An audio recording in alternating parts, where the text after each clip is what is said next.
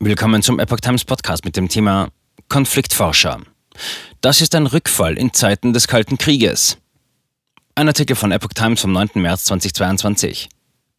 Der Bielefelder Konfliktforscher Andreas Zick rechnet nach dem Ende des Krieges in der Ukraine nicht damit, dass Russland und der Westen schnell wieder Freunde werden. Der neuen Osnabrücker Zeitung sagte der Direktor des Instituts für interdisziplinäre Konflikt- und Gewaltforschung IKG, was wir erreichen können, ist nur ein kalter Frieden, kein Frieden, wie er vorher mal war.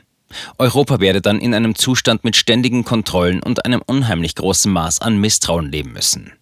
Zick sagte, das ist ein Rückfall in Zeiten des Kalten Krieges. Vielleicht war das vorher ja auch ein trügerischer Frieden, weil der Westen die Besatzung der Krim viel zu harmlos interpretiert hat.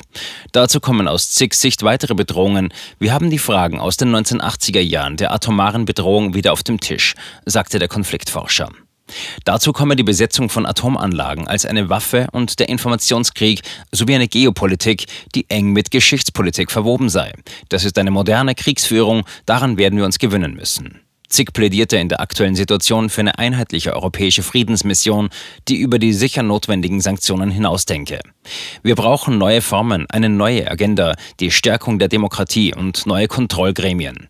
Eine solche Friedensmission müsse einen umfassenden Friedensplan erstellen, der an der Stärkung der Zivilgesellschaft orientiert sei.